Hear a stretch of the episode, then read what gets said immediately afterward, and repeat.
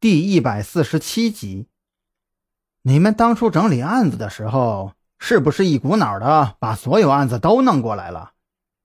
张扬一边看卷宗，一边询问旁边正在品茶的王啸天。王啸天懒散的伸了一个懒腰，不然还能怎么办呀？我在这方面的分辨能力啊，肯定是不如你们的。这老狐狸一个人也做不了太多的工作。特侦局组建这两个月以来。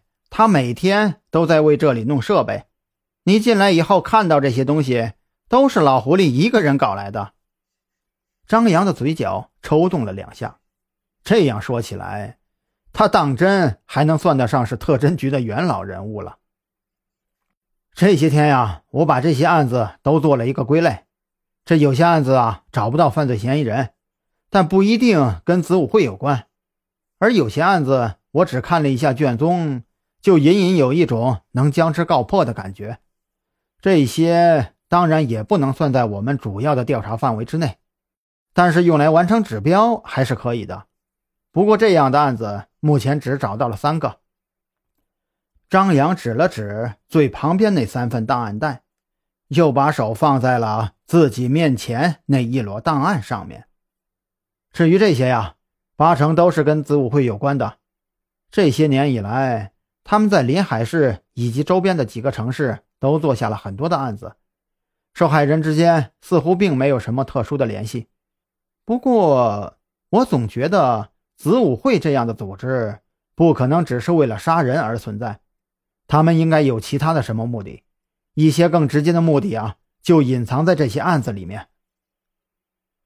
你说的这些呀，老狐狸也对我讲过，在他。还不知道自己的对手叫子午会之前，王啸天轻轻的放下茶碗。不过他也说了，现在我们根本无法确定这些案子里哪些是障眼法，哪些又是他们的真正目标。最好的办法就是把这些受害人挨个筛查。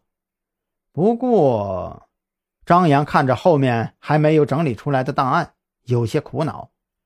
那些档案实在是太多了，他们即便朝这个方向努力，但是想从数以百计的案子里面找到子午会隐藏在其中的几个甚至十几个真正的目标，似乎有点痴人说梦的意味。杜勇那边依然没有消息传来。张扬在整理档案的同时，偶尔也会出去跟韩大练练手脚。他不得不承认。至少在格斗技巧方面，韩大要比他高明的多。有很多时候，他甚至觉得韩大跟他交手，完全就像是在玩小孩子过家家，从来就没有认真过。哪怕是他几乎每一次都被韩大打趴下。你知道韩大原来是做什么的吗？他的格斗技巧强的离谱。别看年龄有些大了，可是我……张扬说话的同时。抬头扫了一眼王啸天，可却看到王啸天正可劲儿的给自己打眼色，让他当即就有了一种不太好的预感。张扬，跟我出来！韩大那略微沙哑但却不失威严的声音，适时在张扬背后的方向响起。这声音让张扬浑身的汗毛都炸了起来。他非常不愿意现在就起来，不过他知道。如果他自己不起，那么十秒钟以后，韩大就会亲自教他怎么站起来。年纪大，特侦局大院里，韩大揶揄的盯着张扬：“你说的倒也不错，可是你这正值当打之年的人，连我一个老头子都斗不过，可就说不过去了吧？你这样下去，将来别说保护家人了。”连你自己恐怕都保护不了。